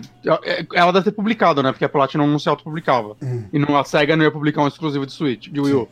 Mas. Peraí, Wonderful 101. Tô conferindo, cara, 2013. Platinum Games, Eles publicado pela Nintendo. Eles anunciam um Kickstarter pra comprar os direitos de volta da Nintendo. É, às vezes a Nintendo não tem o direito do jogo, né? Ela tem direito da versão de Wii U. Que ela publicou. Que aqui tá Publisher, Nintendo, Wii U. Platinum Games, Nintendo Switch, Windows, PlayStation 4. Hum. Então, então, né? Bayonetta quero- 1? Hum? Bayonetta 1 ou 2? Não entendi. Qual jogo é esse? Wonderful 101. Ah, ok. Ele foi publicado pela Nintendo, a primeira versão de Wii U. Pra ver. E agora pela pró- própria Platinum. Então, mas não sei, cara. É que assim, eu fico pensando, a IP nova será que entraria aí? Pelo fato do Pode primeiro ser entrar. um remaster? Pode entrar, mas vai empolgar tanto quanto esse negócio sem então. Ah, eles vão reviver quatro jogos deles. Esqueci. É que Não, mas de sem- repente uma IP nova multiplataforma, sei lá, um Astral, Astral Chain 2 rodando em outras plataformas. Eu acho difícil porque Astral Chain 2 foi meio que produzido pela Nintendo. Tem até uma diretora Ah, do jogo ok. que é interna da Nintendo e tal. Então foi uma parceria mais. né, a Nintendo desenvolveu junto. Hum. É, mesmo que não tenha o nome dela como desenvolvimento, mas teve, teve desenvolvedores da Nintendo nele, eu quero dizer. Sabe o que eu quero? Eu tô- Star Fox Zero. Metal Gear Rising Rare Revengeance. Cara, Metal Gear Rising é legal pra caralho. Ele é legal. aqui, Eu, eu acho que o único problema Platinum. dele é a câmera. Mas eu gostei muito do jogo. Tô olhando os jogos da Platinum aqui, Hum. pra lembrar os mais antigos. Um que eu vejo acontecer, que, eu- que assim, eu, eu não sei se ele realmente é bom, eu nunca joguei, mas eu já conheci pessoas que gostavam muito dele. É aquele Mad World de Wii. Ah, eu ouvi falar bem dele. É, ele tinha, é o primeiro jogo deles, que loucura. Né, mas Ele- eu não sei, a, a tipo, Platinum Bayonetta veio tá aí... da Capcom? Ela É. foi fundada por quatro ex-desenvolvedores da Capcom, se eu não me engano. Cara, Mas- o que eu acho que entra aqui nesse bolo, se existir uma possibilidade de sair, eu vou com você aí. Ah, um remake de Okami. O que entraria nesse bolo que a galera apoiaria seria o Volta de Scalebound, mas eu duvido. Mesmo que esse daí também tem muita ligação com a Microsoft, né? Então, eu não acho que eles poderiam fazer como isso os sozinhos. caras cancelaram, de repente eles até liberaram. Poderia rolar se rolasse né, o que quase rolou, né? A gente não noticiou aqui, mas isso é uma notícia também que a Microsoft, que o Phil Spencer falou que eles quase compraram a Platinum. Uhum. Mas, mas é que estranho que, assim, olhando os jogos da Platinum, eu não consigo pensar em outro, assim, que, tipo, não tenha já sido relançado e que causaria um burburinho, saca? O Wonderful 101, ele é tido como uma hidden gem deles, né? Saiu só pra Wii U, Uhum. acho que ele não vendeu tanto, mas tem muita gente que gosta muito dele, né? Então, assim, eu consigo ver o apelo dele. Vanquish já tá saindo um remaster Sim. né? Então só se fosse uma continuação. Então, e tipo, o resto, tipo, Legend of Korra, Transformers, saca, Star Fox Zero, que eles co-desenvolveram. Não são jogos que, tipo, são jogos licenciados, né? Então, É, não, não empolga. é, não. Mas assim, a alguma. gente sabe que a indústria dos games tem bastante potencial pra decepcionar a gente. Então, É que a Platinum, eu acho que no geral, assim, nos últimos anos, eu, eu, eu acho que ela tá num, num- caminho bonito. ah, sim. O que eu penso também desse, de- de- desse acordo dela com a Tencent, será assim, então, menos acordos dela com a Nintendo? Que as duas estavam numa parceria boa, Eu né? acho que a partir desse momento que ela tem esse poder de autopublicação com backup aí da da Tent, eu acho que eles podem ah, romper um pouco as amarras com a. Ah, as com amarras sim, mas será se eles fechariam portas? Tipo, oh, vamos fazer porta, um Astral não. Chain 2? Que eu queria muito Astral Chain 2. Eu adorei o Astral Chain. Né? Eu já, já disse aqui, pra mim é o meu jogo favorito da Platinum. Então eu queria muito um 2. Hum. E ele pode existir sem a Nintendo. Porque eu acho que é um jogo, principalmente na história, que ele deixa tanta. Ele, tipo, a história dele não é muito boa. Mas ele tem um universo muito bom. Então uma continuação dele poderia ser muito legal. Uhum. Sabe? Eles poderiam melhorar muito isso. Não sei. Eu, eu quero saber o que será que vai melhorar no Wonderful 101. Será se. Ah. Ele no PC, sabe, a quantidade de personagens lá é, rodando a 60 frames ou acima disso ia ser incrível. Embora ele já deve rodar 60 no, no Switch, que ele quase rodava isso no Wii. Mas eu não sei, eu quero, quero saber como vai ser essa massa. Tenho, tenho ele físico. Comecei três vezes e não gostei. Eu queria gostar dele, mas eu, eu sinto, eu sinto, de verdade, que essa é uma coisa que eu quero que melhore.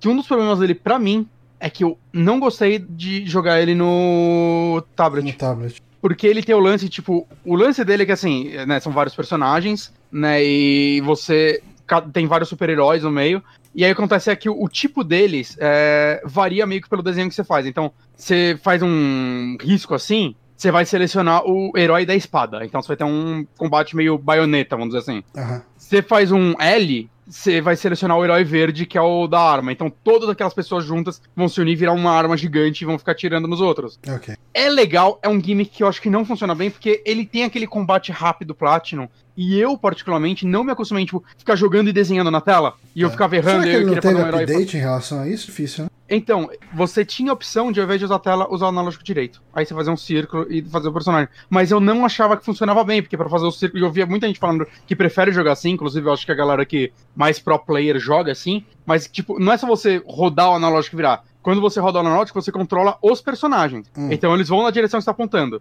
Né? E aí você tem que fazer o círculo, tipo, eles andando e fazer o círculo certinho. Ah, ok. Eu não sei, eu não consegui me adaptar a isso. E isso foi um problema para mim. Porque, e eu queria muito gostar desse jogo, porque, tipo, eu amo a estética dele. Ele tem uma historinha divertida pra caramba, saca? Meio super-heróis, super sentais, assim, meio louco demais. Ele tinha essa Ele é bem uma mistura impressionante de... no, ele, no Wii U. Ele é bem saca, uma tipo... mistura de, de Sentai com uhum. uma estética de quadrinhos ocidentais, né? Ele tem os quadrinhos Sim. desenhados e tal, Não, os, os balões, que, tudo. Eu sinto que muita coisa que eles aprenderam com ele, inclusive, eles levaram, por exemplo, pra, pra Bayonetta 2. Okay. A saca de fase de tipo, ah, essa fase vocês estão no avião, e do nada você começa a pilotar o avião. Saca? Aí muda tudo a dinâmica do jogo. Os chefes são muito divertidos até onde eu joguei. Mas é tipo, cara, eu não tô conseguindo me adaptar aos controles. Uhum. E tudo que eu pensava é, cara, se eles trocassem isso por um menu que se abre e seleciona qual formação você quer, ia ser melhor. Ele ia ser um jogo mais divertido para mim. Se trocasse de arma nele, como você troca em qualquer hack slash, porque na prática é isso. Os desenhos, tirando as partes de puzzle, que são legais, saca as partes que você entra num lugar e. Ah, nossa, pra sair desse lado pro outro, você desenha uma ponte. E aí vai virar uma ponte de pessoas e você passa por cima e depois elas voltam. Uhum. Saca? Isso eu achei muito legal.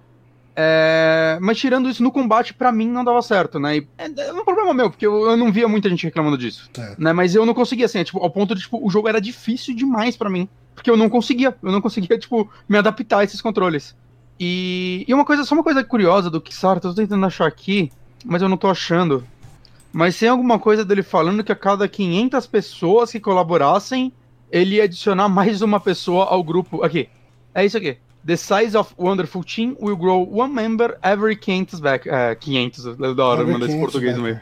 A cada 500 pessoas vai crescer um membro no Wonderful Team. Então, tipo, cada 500 pessoas vai ser agora de vez 101, 102, 103. 100. Na verdade são 100, se eu não me engano, porque o 1 no final era o jogador. Se eu não me engano, ele tinha um negocinho assim. Mas como ele já tem 21 mil backers. Vai, 22 mil da parte. É, eu não acho que eles vão manter essa promessa, eles vão colocar um limite, porque já já vai ser tipo 500 personagens e. São, é, a cada 500 vai um? É. Já foram quantos? Uns 44. Vamos supor que eles dobrem e virem 100 pessoas? O frame rate vai embora, né? É, Fica pesado o jogo, né? No Switch, 200... no Switch, com certeza. É. E eu quero a versão do Switch, né? Porra. Aí eu vou ter físico nos dois, olha que legal. Não sei se eu vou fazer isso ainda. Da hora tá mó caro. Tô criando coragem. Mas. Mas é, Mas... o Wonderful 101 é. e possíveis novos jogos da Platinum. Quando eles anunciarem os quatro, talvez a gente volte a comentar sobre. Uhum.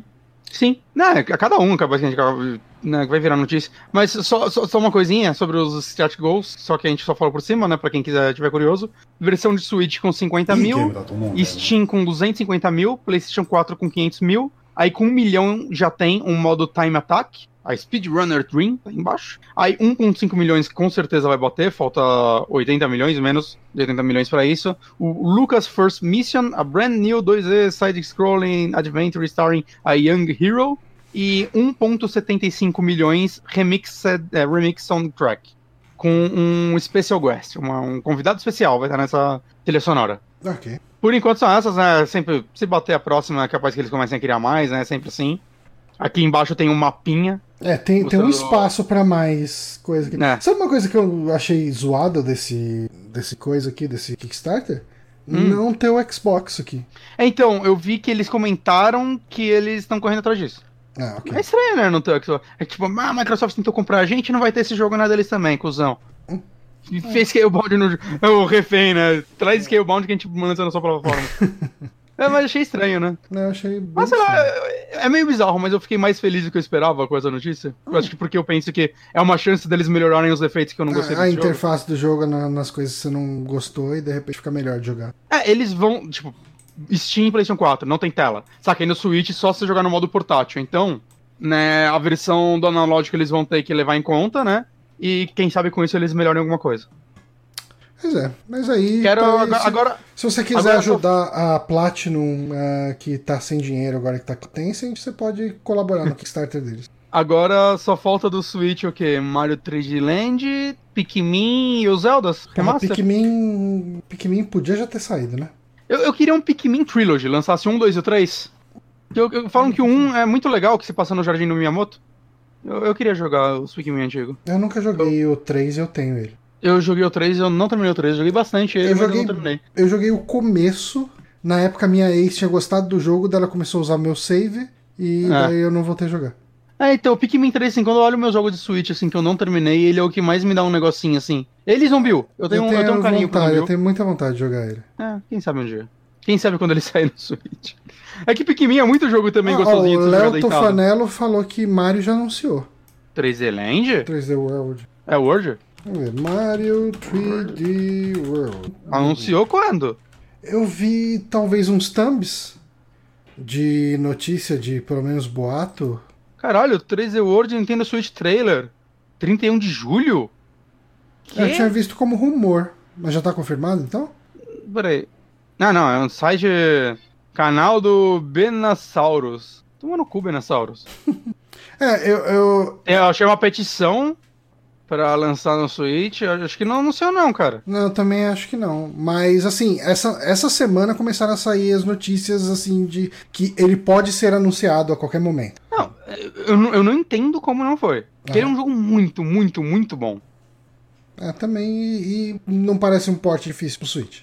E, e- e não parece que a Nintendo precisa da licença de alguém pra poder fazer isso. Talvez não precise. Talvez não precise. Enfim. Enfim, é, eu, eu acho que Mario 3D World sai em breve. Eu, acho Ah, que não, ele. dentro de um mês a gente vai ver a notícia oficial. Ah, vai sair. O que é legal é que todos esses remaster aí de jogo de Wii U pra, Swi pra Switch tem alguma coisinha nova. Uhum. Então eu fico imaginando o que eles podem trazer de novo pra ele. Eu, eu fiquei muito puto, que eu terminei ele, e eu emprestei pra alguém, não lembro quem, já me devolveram. Mas durante esse período que foi emprestado, acho que pro Danilo, ficou meses com ele, eu descobri que tem todo mundo secreto de Zelda que eu não sabia da existência. Nossa, sério? E aí eu nunca joguei esse mundo. Eu não fazia ideia. É, tem uma parte que você vai lá, você tem que acender dois negocinhos, aí faz o... E aí você abre um mundo secreto. O, mundo não é bem de Zelda, né? É um mundo secreto que você abre fazendo um Ah, não, negócio tô- de Zelda no meio do jogo. Eu tô confundindo com o Sonic. Sonic? É que o Sonic tem isso, né? O Sonic. Não é o Boom. O É Lost, Worlds? Worlds. Tem um mundo tem, secreto de Zelda? ele tem uma paradinha de Zelda. Lost Worlds é um, um Sonic que eu gosto. que Ele tem momentos bons. me- tem- Tomou muita porrada. As fases são muito longas, elas não precisavam ser tão longas. Acho que esse é um problema dele. Mas, Sonic vamos pra Lost última notícia, Zelda. João? Vamos, pode ler. É da Nvidia, né? Da Nvidia. Não, é tem- antes tem a Microsoft, né? Ah, olha, aqui tá tão coladinho que tá eu não tão vi. coladinho Faz a da Microsoft, eu faço da Nvidia. Eu me preparei mais pra Nvidia. aqui. Muita pasta. Ah, não, tem o Doutor Estranho ainda. Tem? Ah, é. Faz tempo que a gente não fala de filme de hominho, né? Hum. Faz, faz tempo que eu não vejo filme de anime também. Eu, Eu parei de ver filme de hominho total. não vi o Homem-Aranha ainda. Eu não vi nem o primeiro do Homem-Aranha desse. Do Você. Tom Holland. Eu não tô afim de ver Homem-Aranha. Um é. vejo. Mas essa aqui talvez você goste. Que o Doutor Estranho gosto. 2, Sam Raimi pode assumir a direção da sequência. Sam Raimi, boa bebida. Sam Raimi. Doutor Estranho 2 pode estar mais próximo de conseguir um novo diretor. De acordo com a Variety, Sam Raimi está negociando com a Marvel para comandar o filme. O cineasta irá substituir Scott Derrickson, que deixou a produção em janeiro.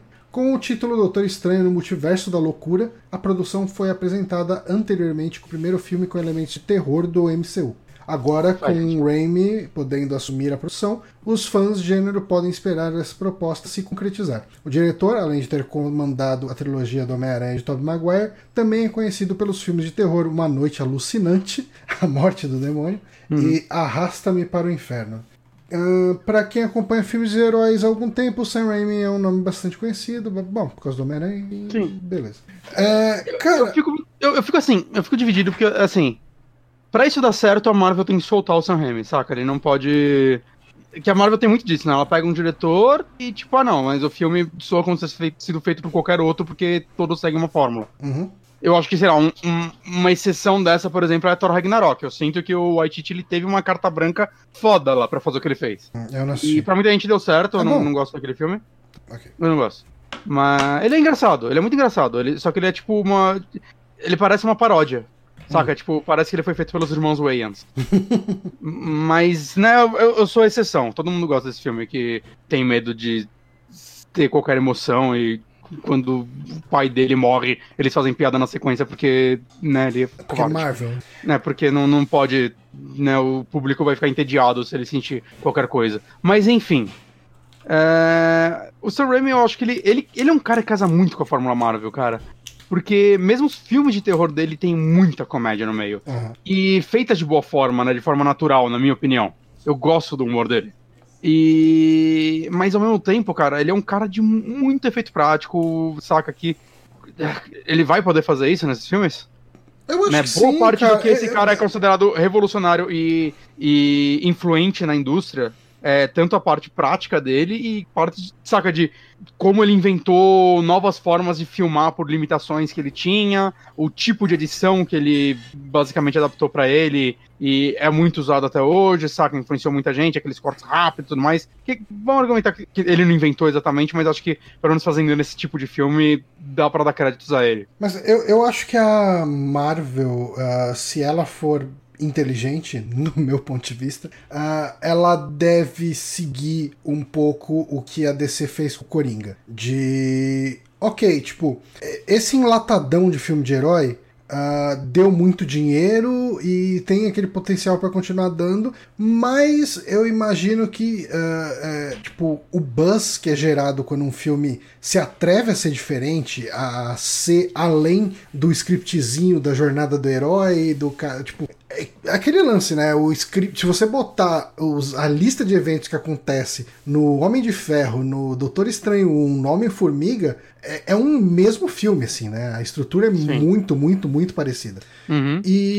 e talvez, assim, ah, um herói como o Doutor Estranho é um dos pontos onde dá pra arriscar. Que nem, tipo, a Fox chegou lá, fez com o Deadpool e deu muito certo. Que nem Uhum. a, a própria Fox também chegou, pegou o Logan, fez uma história mais triste, mais dramática. Ainda é um filme de herói, mas eles E- se atreveram a fazer além. E o Doutor Estranho vai lhe falar que agora não tem mais a desculpa de ter que apresentar o personagem, né? Porque É. ele foi apresentado num filme que não é tão amado, mas ele apareceu já também em outros dois filmes muito amados. Sim. Tr- Três, né? Ele tá no Ragnarok também. Mas, saca, nos dois últimos Vingadores, principalmente no penúltimo, né? No.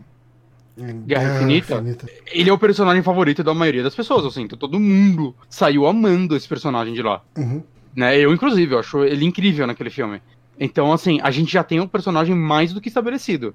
Então, agora é hora de, tipo, soltar ele.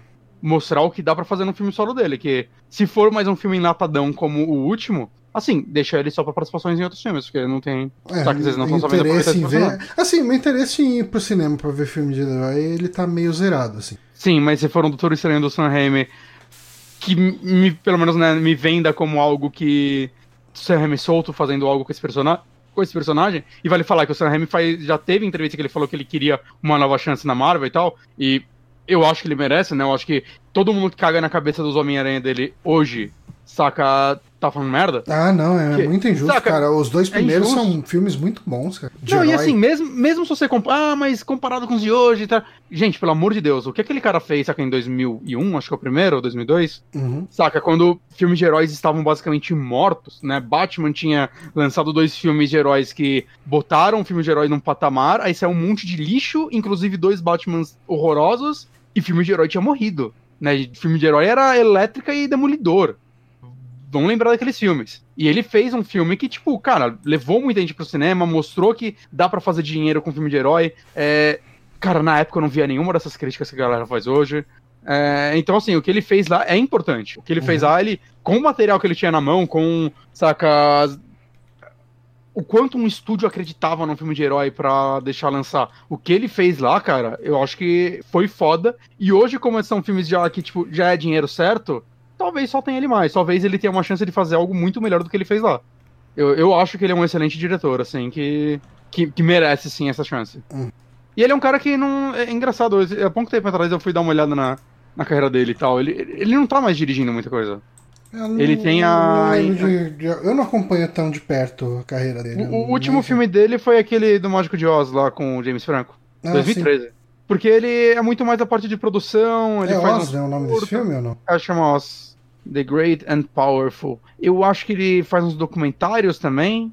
Saca? Ele produz uns documentários, se eu não me engano. Igual, não, o- igual o Peter Jackson, né? Peter Jackson agora só faz documentário. Mas ele, ele saca. E ele, é- ele é dono da. da é Blumhouse, é dele, se eu não me engano. Né, que lança vários filmes de terror e tal. Então. É, é outra pegada dele hoje. Então, sei lá, se, se ele tá indo pra direção, sendo que ele já tá ganhando dinheiro em outra área, pode ser que né, ele tá fazendo um projeto aí que ele quer. Mas- Espero, eu, eu torço quero pra- ver. Torço pra que seja um bom filme. Tá. Eu, eu vi um filme que ele é ator esses dias. O. É um filme antigo, caralho. Qual é? Porra, Johnny. Porra, Johnny. Deixa isso pra lá, ninguém quer saber. Eu acho que alguém quer saber. Hum, Eu tô olhando até a lista aqui dos. Caralho, ele aparece nos Flintstones, de 94. Deve ser um filme de animação. será? Intruder. Que aqui no Brasil não é intruso, acho que é tipo. Intruder Noite Infernal. All hands to battle station. Os atores é ele e o irmão dele. Ele, tipo, são personagens. Ele e o Ted são personagens de tamanho relevante no filme. Eles são muito engraçados. Fica aí a informação. Bom filme. Excelente filme. Eu queria fazer um vídeo sobre ele. Ainda não fiz. Mas talvez role, porque eu achei um ótimo filme. Quem sabe? Quem sabe? Vamos pra última notícia. Notícia dupla. Falando de joguinhos na nuvem. Joguinho na nuvem. Joguinho na nuvem que é um dos nossos assuntos favoritos aqui. É o futuro. É o futuro. Ah, começando pela Microsoft, nosso queridíssimo Phil Spencer, com o qual tem a foto do lado, olha aqui. Ah, esse Johnny.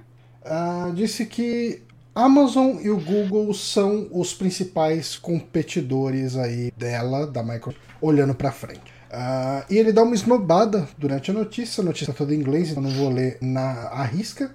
Ele fala assim: ó, ah, quando você fala de Nintendo e Sony, eu tenho. ah, nós temos muito respeito por eles, mas eu vejo a Amazon e o Google como nossos principais competidores ah, going forward, né? Seguindo em frente. Ah, não é desrespeito a Nintendo e a Sony, mas ah, as companhias de jogos tradicionais ah, estão de alguma forma fora de posição. Eu acho que eles até poderiam tentar recriar o Azure, mas nós investimos dezenas de bilhões de dólares ah, na nuvem ao longo dos anos. É verdade. E, e assim, cara, é, não tinha que ela segue um pouco mais, mas de fato a, a, a cloud do, da Microsoft com o Azure é um- uma fazendona de servidores brutal, gigante. assim. E você vê que eles rodam ali o Office 365 ah, com Outlook, com Word, com caramba, que um monte de empresa usa. Né? As empresas, eh, de maneira geral, as empresas meio que pararam de comprar um, um Office on-premise para usar o Office na nuvem. Então você tem um monte de gente usando esses servidores do Azure para isso. É, enfim. Então, e, e assim, é, vale falar assim, quando eles falam também de- desse tipo de competição, né, nesse mercado, é, é- é, tipo, é óbvio que a Microsoft tá, tá focando mais em tecnologia, que é o que sempre deu dinheiro pra ela, do que simplesmente em consoles, né, e nesse sentido, eu acho que a declaração dele faz completo, completo sentido, certo? Uhum, Tipo, eles estão com- é, competindo tecnologia, sim. e nisso, a- são as três maiores, né, nesse ramo de nuvem e tudo mais. É, Google, Amazon e Microsoft. É, com certeza. Né, tecnologia, alguém vai falar, ah, mas a Apple, sei lá, mas é outro tipo de tecnologia. É, em, em, parte de, ser, de fazendas de servidores, né? De é. ter. de nuvem. Não estamos falando de jogos na nuvem, estamos falando de nuvem. Então, uhum. é, realmente são os nomes que mais vêm à mente. Exato. E isso vai. O que isso vai reverter na parte do joguinho? Que você acha, Johnny? Vai virar. Ah, cara, do, do... eu acho que ainda tem aquela questão do problema do, da latência, né? Que... Não, não vai migrar, acho que 100% no, num futuro próximo. Mas a gente já comentou aqui, né? Quando, a gente, quando teve aquele evento da, da Microsoft, aquele X. Não lembro o nome. X Wonderful 101? A gente já falou dessa notícia. X101. Eu não lembro. XO, né? Não lembro que eles anunciaram que você vai poder jogar os jogos da sua biblioteca Xbox na nuvem Uh, e, e, esse por si só já é um modelo de negócio muito mais interessante do que o da o do Google Stadia, onde você tem que comprar um jogo que vai ficar na nuvem, sem Sim. nenhuma garantia de que aquilo vai continuar na nuvem por muito tempo. Ou que uhum. o Google de repente não vai abandonar o projeto e fuder com você. A chance é grande. Exatamente. É que, existem números oficiais do Stadia hoje? De alguma coisa? De hum, Se uso? Tiver, de... Eu nunca fui atrás. Google. É que ainda tá no, no, projeto Ambassador, né? Ele ainda não foi lançado. Não, parece que ele já foi lançado. Não, ia ser. Eu, eu, eu, falei disso esses dias num grupo. Aí o Neto, que gravou com a gente há pouco tempo, falou, ué. Aí ele pesquisou e falou: Ah, não, foi lançado sim, parece oficialmente. É que ninguém sabe. Numbers. Pesquisa mais genérica do mundo. Muito bom. Mas enfim, uh, do ponto de vista da Microsoft, eu acho que quando ela for encarar um concorrente em matéria de do próximo passo da Microsoft, eu acho que ela tem que enxergar eles, sim. Uh, no caso, micro, uh, Amazon e Google. Um... Popularidade de, de Destiny 2 no Google Stadia é, caiu mais da metade desde o lançamento. Que bom. É, só acho notícia tipo. Ok. Mas Além da questão da Microsoft aí com, com, com a questão do, do Xbox Cloud, né? xCloud, hum. né? O nome do produto? xCloud. X não A gente tem alguém indo um pouco nessa onda, que no caso é a Nvidia. Hum. É, agora você lê pra mim. Deixa eu engolir meu chocolate. Engole o seu chocolate. Era pra ler a notícia? Eu pensei que era pra ler o meu resumo. Lê a notícia aí, por favor. Porra, esse aqui, eu fiz o resumo pra quê? Já não custa. Lê, lê o seu resumo, então. Não, eu apaguei ele. Lê o que você quiser. Apaguei. Ctrl Z, pelo amor de Deus. a Nvidia lançou hoje, dia 4. Então não é hoje. Anteontem. O serviço de streaming de games GeForce Now. A plataforma está em testes desde 2018. Eu queria saber exatamente a data, não achei. E chega para competir com serviços como o Stadia, é, como, com, em serviços como. Citar um. Mas, é, mas com um modelo de negócios diferente. Ao invés de vender jogos como o Google, a fabricante de GPUs vai tornar games já disponíveis no PC compatíveis com a sua plataforma, tornando a experiência similar ao Xbox Cloud do Xbox One. Aí, ó. Aí. Como funciona o GeForce Now, João? Segundo explica a Nvidia, o GeForce Now é um serviço de streaming de games que funciona com jogos já disponíveis no PC, em lojas como Steam, Epic, Game Store e Uplay. É eles colocam em vermelho só metade do nome. É, é muito bom. Meu cérebro se preparou para uma vírgula que nunca existiu. É, cara, a gente pode ficar metendo pau na Adrenaline pra toda notícia que a gente pegar aqui. Caralho, a gente vai tomar um processo dele já já, ainda bem que ninguém conhece a gente. A gente, tá, a gente dá o crédito. É verdade. O trabalho feito em parceria com empresas de PC torna desnecessário comprar os títulos em uma plataforma separada, como acontece no Stadia. Ao sincronizar sua bíblia, ah, nossa. Ao sincronizar sua biblioteca com o serviço, o jogador poderá abrir jogos compatíveis diretamente na nuvem e rodá-los com mais de 60 frames por segundo e alta definição. Eu achei legal que eles não usaram 4K ou coisas do tipo, né? Que é os alta, termos alta ranges definição. da mão. Alta definição.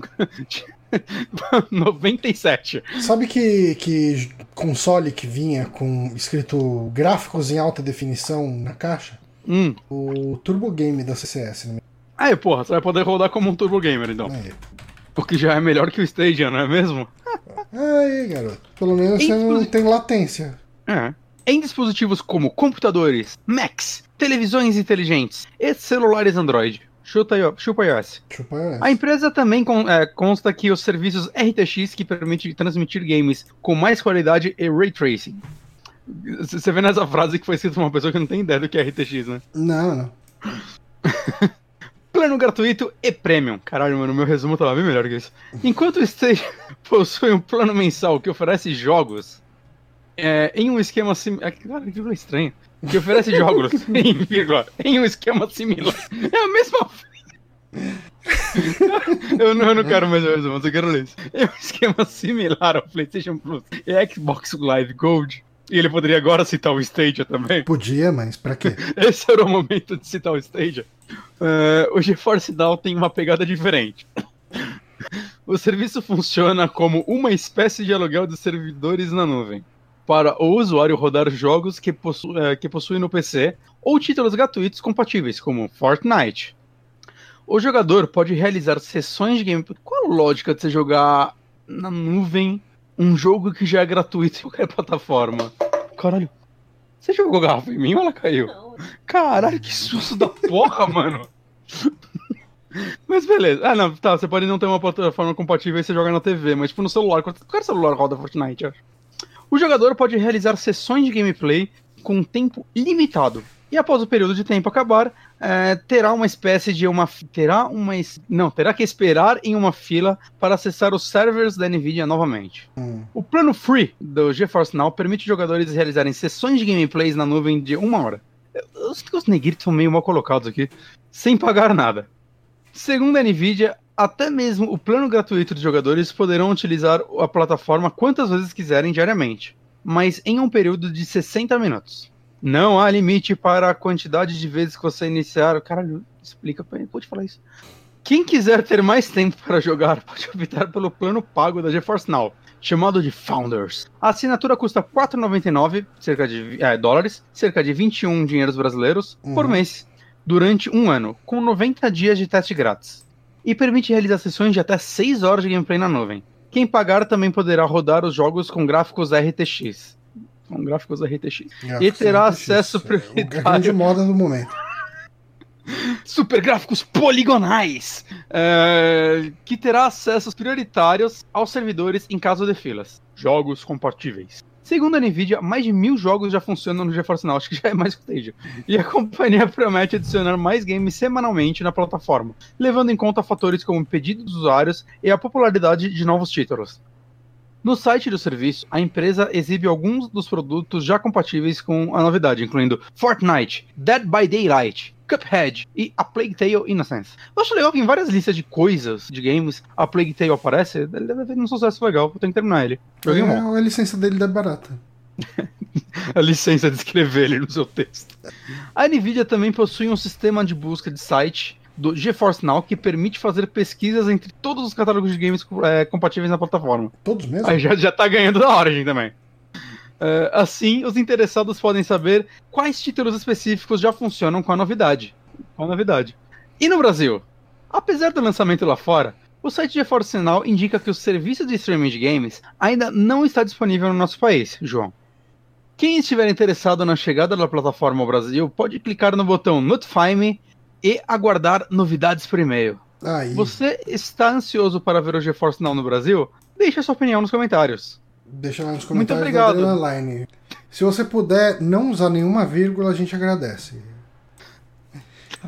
Enfim. Enfim, vamos lá. Enfim.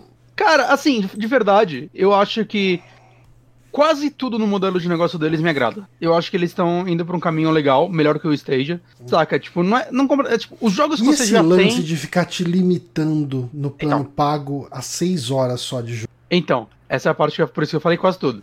Que assim, limitar uma hora pro plano não pago faz sentido, cara. É o uso de servidores e tudo mais. E eu acho que o preço deles tá bom, 5 dólares por mês. Saca? Tudo bem que é por durante um ano, mas beleza. Agora, você pagar e ter o tempo limitado. E ainda é estranho porque, ah, tempo limitado, mas aí você pode, tipo, acabou, você já pode entrar na sequência. É porque deve ficar você paga... a galera na fila, né? Daí... Então, mas no caso de você pagar, você tem prioridade na fila, então você fura a fila. O que dá a entender é que você talvez nem veja essa fila, mas você vai ficar sendo quicado do jogo e voltando. Beleza, e eu acho que você vai ter que tempo, ver a mas... tela de abertura do jogo de novo, porra toda.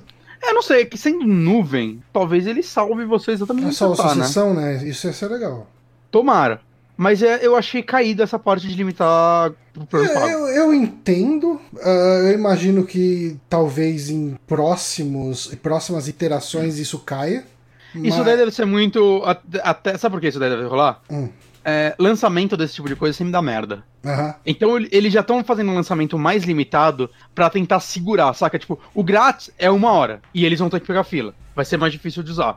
É, vamos priorizar a galera que tá pagando, mas vamos tentar dar uma experiência legal pra todo mundo pra ninguém se desinteressar. Isso. Então vamos criar essas É, limitações. parece bem Pra não mesmo. sobrecarregar o servidor. É tipo, parece. Talvez isso tenha sido feito com uma análise técnica é, que faça sentido, no sentido de, tipo, não vamos lançar um fiasco. A galera já sabe dessa limitação e vão tentar fazer com que esses sejam os problemas que elas vão enfrentar. Aham. E se isso acontecer, beleza. Eu, eu acho que é um tipo de projeto que, dando certo, crescer. essa limitação para pro, pro serviço pago cai rápido. É, e vamos lembrar que o serviço pago você tem 90 dias grátis. Porra, três meses. Três meses. É, é um tempo, é um tempo grande pra o teste de qualquer coisa, saca? Porra. Então talvez até, tipo, cara, nesse lançamento, todo mundo que for usar já vai pegar esses três meses grátis. Então quase não vai ter essa galera com uma hora limitada. Vai sobrecarregar. Então já vamos criar esse gatilho de quicar pessoas pra tentar amenizar isso. Eu, Bonatti, eu consigo ver isso. eu Oi. só queria te falar uma coisa que eu achei que fosse relevante para você. Oi. Ah, o Tommy Wiseau, no Twitter dele, Ah, postou uma imagem, já que a gente tava falando do Homem-Aranha do Sam Raimi, ele postou, ele quer ser o uma- Peter Parker. ele postou uma imagem do da logo do Homem-Aranha do Sam Raimi, escrito Spider-Man 4, a Tommy Wiseau filme. É, é, é uma pura zoeira? É uma pura zoeira, com certeza. Mas você não quer que. Você não queria que fosse verdade? Cara, você tá ligado que ele ah, começou a piada dele ser o Coringa e ele levou a sério e ele realmente queria ser o Coringa? Eu consigo Ele- ele, tipo- acreditar, eu consigo acreditar vindo do Tommy Wiseau. E eu queria que isso fosse verdade. Eu queria que ele fosse o Coringa desse filme do Coringa. Desse filme do Coringa. Fizer- fizeram, né? no teve uns canais. No lugar daquele menino, Joaquim. Teve uns canais que fizeram os vídeos com ele de Coringa. Tipo, não tô falando montagem, chamaram ele pra atuar de Coringa e tal. É, é bem impressionante. Fizeram com ele o, e o Greg Cis. eu gosto do seu uso de, de impressionante. Cara, The Room é muito bom. É um filme que não é chato em segundo Eu nunca algum. assisti, eu só vi cenas. Cara, eu assisti com o Renan. Eu e o Renan em casa tomando muita cerveja e vendo The Room. E foi uma experiência muito legal, cara. A gente Eu se divertiu o filme certeza inteiro. que foi. E assim, eu vou falar, eu tinha medo de ser aquele filme, tipo, todas as cenas legais são na internet e o filme é arrastado e chato. Aham. Todas as cenas legais são na internet porque o filme é isso. Ele é curto, ele tem aquele ritmo, ele não é chato em momento algum. De forma alguma, assim, ele, ele é muito divertido. Ok. Pelos motivos que você já espera. Mas Sim. é divertido, assim, eu, eu, eu não tava me divertindo de forma irônica, eu tava, tipo, gostando de estar vivendo aquele momento. Eu assistiria de novo. Aí, Eu faria um cine bela merda de The Room. precisa marcar isso aí. Opa. Precisa Eu faria marcar fácil. isso aí. Mas a gente tava falando lá da nuvem, do, do Nvidia. Então, dito isso assim, as reclamações que eu tenho. A única reclamação real que eu tenho é isso. Eu achei muito legal, assim, o plano pago você pode jogar com Ray Tracing. E isso é legal porque é uma tecnologia hoje muito limitada, né? Sim, muito difícil E- rodar numa máquina Exato, de e. casa. Exato, e isso. Eu não sei se o Stadia tava possibilitando isso ou não. Pra jogos com suporte, eu não, não lembro. Hum. Provavelmente ninguém sabe porque ninguém nem testou. Mas, mas sei lá, eu achei um. Que, que, tipo, é a- hoje é a tecnologia dela, né? É a tecnologia que ela chama atenção fazendo. Então, tipo, legal, né? Ela tem que apostar nisso mesmo. Uhum. né? É, é um negócio que eu consigo ver gente indo testar. Isso mesmo tendo um PC legal e tal, pra, tipo, ah, eu quero, eu quero testar esses jogos Ray Tracing aqui na nuvem e, tipo, vai ser um chamariz pra isso. E novamente, né, achei o modelo de negócio dele legal porque eles vão pegar os jogos que você já tem. O que você tá pagando, você. Ah, mas você tá pagando por um serviço que não vai te dar jogo. Não, você tá pagando literalmente pelo, pela plataforma Pela nuvem que vai plataforma, rodar esse jogo. Você tá pagando a plataforma. E um preço bom, 5 dólares por mês. Então, sei lá, cara, eu acho. eh, De todas as empresas que eu vejo dando uma. molhando o pé na nuvem, eu achei que essa foi a mais coesa até agora. Aham. Eu, eu Saca, acho que o da Microsoft também é certinho. É, tá, tá, tá, tá certo. Enfim, cara, ah, com isso, com essa expectativa de que a nuvem funcione, a gente encerra mais um saque, mais um Super Amigos Cast. Lembrando que, e- que nós ah, estamos sempre agradecendo aqui vocês que nos apoiam no apoia.se barra amigos ah, ou lá que me mandam dinheiro no PicPay arroba jluiz81 Ou no Patreon. Cara, eu- a gente precisa muito ir atrás do PicPay pra ver se teria algum problema eu criar um PicPay com o nome Super Amigos e usar os mesmos dados bancários da minha pessoal. Porque eu sei que o, o PayPal tem problema. Ah, É, né? eu não consigo deixar o mesmo cartão de crédito na conta de PayPal do Super Amigos e no da minha conta Ele não deixa. É, quando você vai resgatar o dinheiro do PicPay leva um tempo, né? Ah, mas é Do PicPay. um dia. Do, do- Ah, então- Ah, não, do, do PayPal. PicPay. Ah, do PayPal? Você tá falando? É. Então, na verdade, eu não tô conseguindo re- resgatar o dinheiro do PicPay, porque ele fala que eu tenho uma parte de dinheiro lá que é de crédito, ganhei, e ele não deixa eu resgatar. Então eu tentei resgatar, tipo, um real ele não deixa. Ah, mas aí a gente pode fazer. A galera no trabalho já vem fazendo isso, a gente pode lavar esse dinheiro, Johnny. Eu sei, né? Eu, eu Você transfere tudo pro meu ele- PicPay, eu transfiro tudo de volta pro seu ele deixa de ser crédito. Exato. Ensinando a lavar dinheiro aqui. Lavem dinheiro no PicPay. Mas obrigado a galera que acompanha a gente ao vivo. Aí o Inhamekio, o Patachó, Patachu, na verdade. o Léo, o, o Peter PPL tá aí desde o começo. Muito Essa obrigado, vírgula galera. está bem errada mesmo. É o comentário coisa. É verdade. Obrigado, galera. A gente volta na semana que vem com o nosso podcast de indicações. Eu não joguei nada até agora. Eu tô jogando Bloodstained e Dragon Ball ainda. Uhum. Mas eu tô vendo uns- um anime foda aí, então acho que eu vou falar de, de anime, gente. Vai ter anime, talvez tenha mangá. A gente tem que correr atrás de um convidado. A única coisa que eu tô fazendo é assistindo muito Voyager. Ah, Existe você uma- não falou do Star Trek ainda no. Eu não falei, eu não falei de verdade de Voyager ainda. Aí, Tipo, não, não fiz uma indicação formal de Voyager aqui. aí. É, mas quem sabe eu fale de outra coisa. Enfim, ah, semana que vem a gente volta. Um forte abraço e até mais. Beijinhos.